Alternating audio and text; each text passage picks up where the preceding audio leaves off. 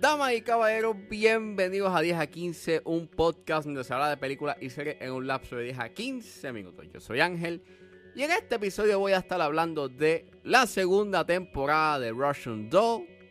Russian Doll la pueden conseguir en Netflix, así que sit back, relax, que 10 a 15 acaba de comenzar.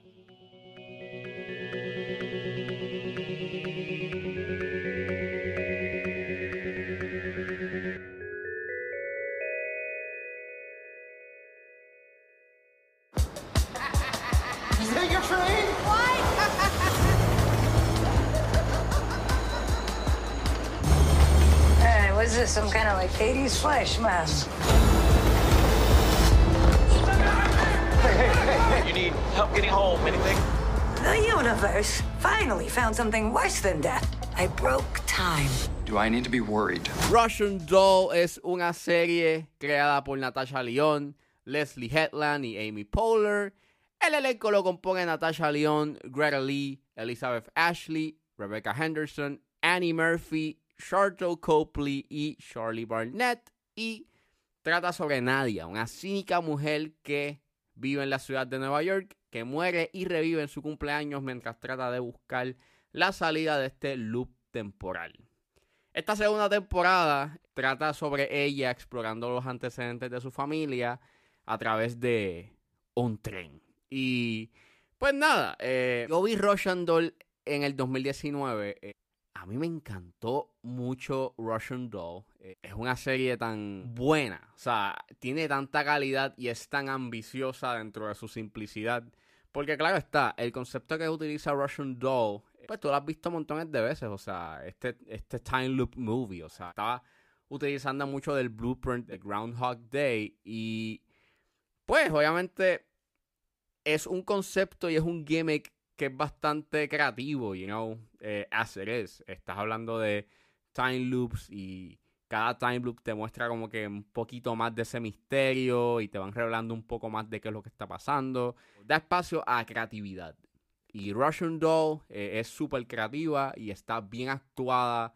Natasha Lyon actúa en, en mayúsculas, es bien cómica, es bien witty, es, es otra cosa. Y pues obviamente estaba esperando esta segunda temporada y la vi. Salió el miércoles. Y me pasó exactamente lo mismo cuando vi la primera temporada de Russian Doll, que pues, o sea, I binge la serie, la vi de cantazo. Ayuda mucho dar ese binge watch, porque esta serie es bastante corta, son 25 a 30 minutos cada capítulo. Este segundo season tiene 7 episodios, así que haz la matemática, son, ponle, ¿cuánto? 3, 3 horas y media de contenido. Así que es bastante fácil de ver. Y pues nada, la vi y me gustó, me divertí. ¿Es una temporada que se necesitaba? No. It's a little bit tricky porque hay cosas que sí le aplaudo a la segunda temporada, pero hay cosas que por lo menos no... It's not better. O sea, y obviamente estaba bastante difícil tú como que superar eh, la primera temporada y, hacer lo mismo o tener ese mismo o tener ese mismo éxito que tuvo esa primera temporada. Eso no iba a pasar, pero yo pensaba que esta temporada iba a tener ese mismo concepto del time loop, pero no es así. Eh, aquí no tienes un time loop, aquí como dije es Nadia tratando de explorar sus antecedentes de la familia y eso sí es bueno porque obviamente no se está yendo por una ruta que ya tú conoces.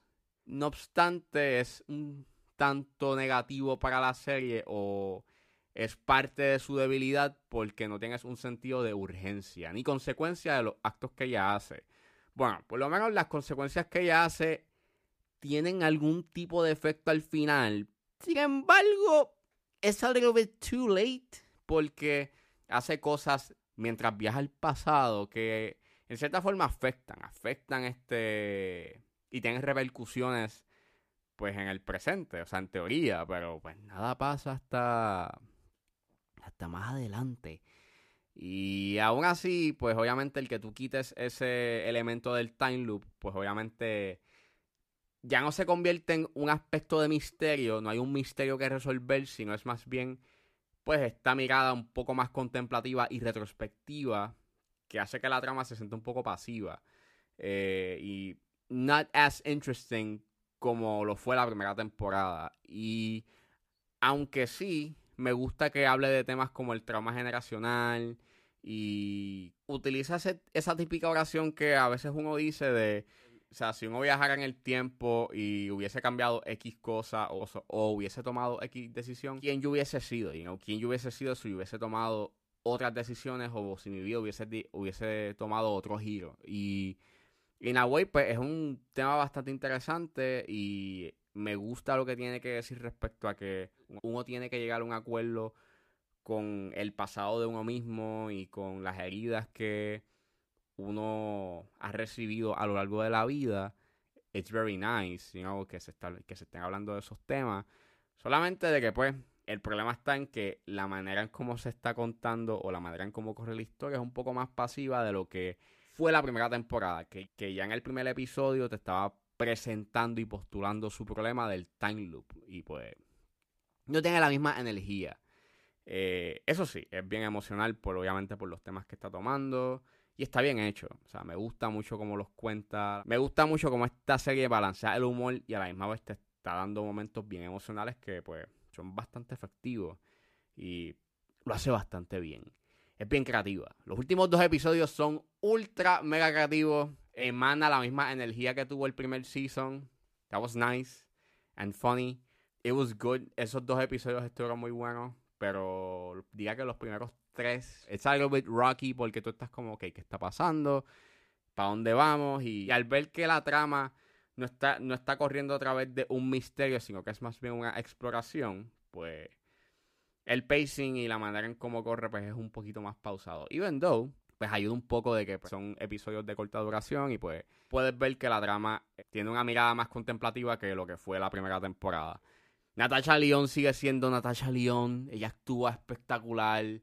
Su personaje sigue siendo witty, smart, funny, eh, bien energético. Gracias a ella es que tienes ese impulso y la serie se siente, you know, energética a pesar de que su ritmo y su visión es un poco más contemplativa.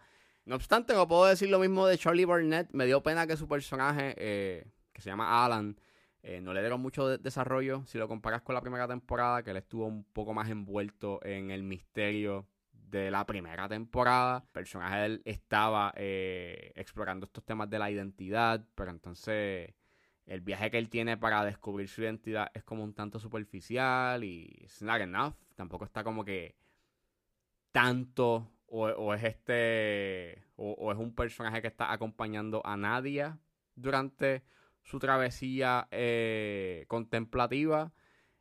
Which, that's sad, porque la química, la química que ellos tenían en la primera temporada era demasiado buena.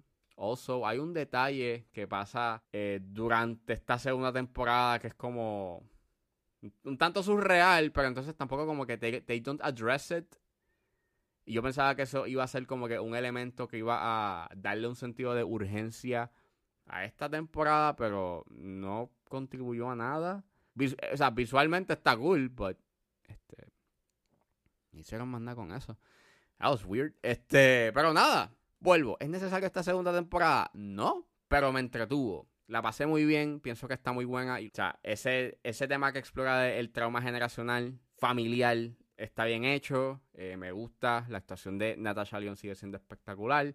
Y la serie sigue, sigue siendo creativa, aunque me hubiese gustado que hubiese sido mucho más simple Pienso de que eh, la simpleza que tenía la primera temporada era como un punto de fortaleza y pienso que en este caso es ese típico con que haga las cosas know, more bigger no necesariamente significa que va a ser mejor y yeah en estas en este caso como que la serie is not as good como la primera pero sigue siendo todavía una buena temporada, la pasé muy bien y me divertí bastante y me reí mucho. Y espero que no hagan una tercera temporada, déjenlo así. No, no le veo algo más a esta serie para hacer. Déjenla como está, por favor.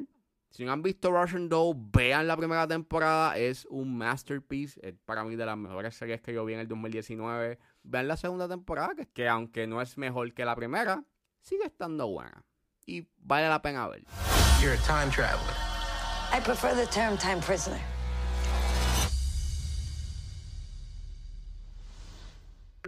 Eso fue todo en este episodio de 10 a 15. Espero que les haya gustado. Suscríbanse a mis redes sociales. Estoy en Facebook, Twitter e Instagram con ángeles.pr. Recuerden buscarme su proveedor de podcast favorito como 10 a 15 con Ángel Serrano. Gracias por escucharme y nos vemos en la próxima.